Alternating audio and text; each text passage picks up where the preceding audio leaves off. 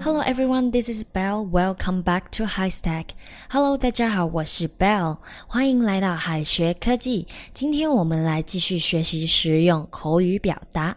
生病了就要去医院看病，那么用英语要怎么说呢？有同学肯定会说：“老师，我知道是 go to hospital。”虽然 go to hospital 不存在任何语法错误，但 go to hospital 还是中式英语。其实这是文化的差异造成的。中国人生病了，一般是去医院找医生看病；但在国外，头疼脑热的小毛病一般是请家庭医生过来看病，严重的病才需要去医院治。所以老外一般用 see a doctor 表示看病，see a doctor，see a dentist 就是看牙医，see a dentist。看医生也可以理解为约了医生，那么翻译成英文就是 I have an appointment with a doctor. I have an appointment with a doctor. 例句：你的脸色很苍白，你还好吗？You look very pale. Are you okay? You look very pale. Are you okay? 谢谢关心，我打算晚上去看医生。Thank you for asking. I will see a doctor tonight. Thank you for asking. I will see a doctor tonight. 身体不舒服才需要去医院看病。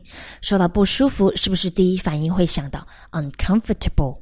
Uncomfortable 不是表示为身体不适，翻译为不自在会更准确。床太硬或鞋子磨脚等外在因素导致的不舒服，可以说 uncomfortable。那么因病引起的不舒服呢，一般是用 unwell、sick 和 ill 来表达。这三个词可以互相替换。我不舒服就是 I am feeling unwell 或 I'm not feeling well。I'm not feeling well。接下来我们来看一下我身体不舒服的常用表达。I am feeling a bit unwell. I am feeling a bit unwell. 我有点不舒服。I am not feeling well. I am not feeling well. 我不太舒服。I feel ill. I feel ill.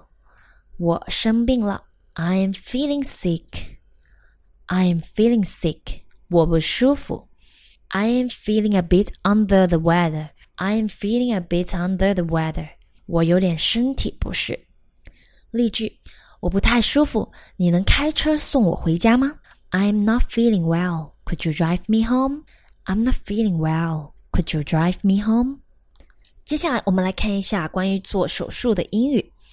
Operation, operation 手术。 Surgical operation, surgical operation 外科手术。Operate 是一个动词，常见的意思是操作，用在医学上也可以表示做手术，常常搭配介词 on。Operate on someone, operate on someone 就是给某人做手术的意思。我们来造个句，我们要立刻给他做手术。We are going to operate on him right away. We are going to operate on him right away. 我们来看一下去医院的必备口语。关于挂号，Excuse me, where can I register? Excuse me, where can I register?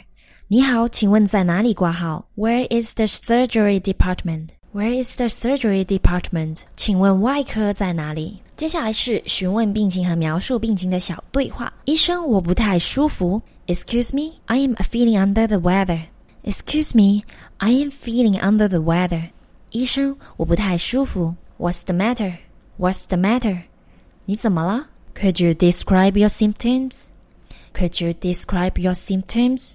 你可以描述一下你的症状吗？I have got a headache that won't go away. I have got a headache that won't go away. 我头疼不止。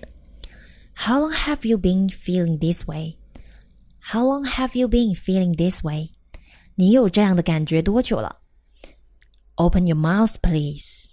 Open your mouth, please. 张开你的嘴巴。Poke out your tongue, please. Poke out your tongue, please. 伸出你的舌头。看完病，我们来看一下医生的用药建议。如果你想问医生这药有副作用吗？Does the medicine have side effects? Does the medicine have side effects?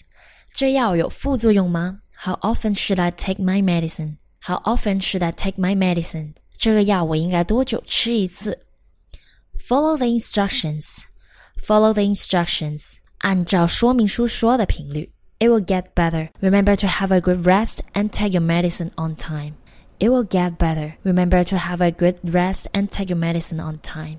你的病会好的， 记得好好休息和按时吃药。好了，今天我们的小知识就分享到了这里。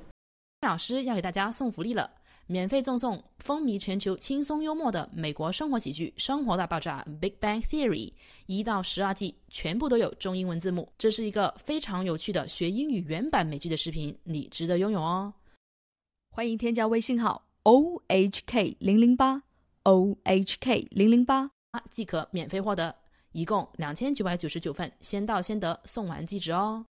All right, that's all for today. See you next time. Bye. Cloud overhead, people on the ground. You can hear it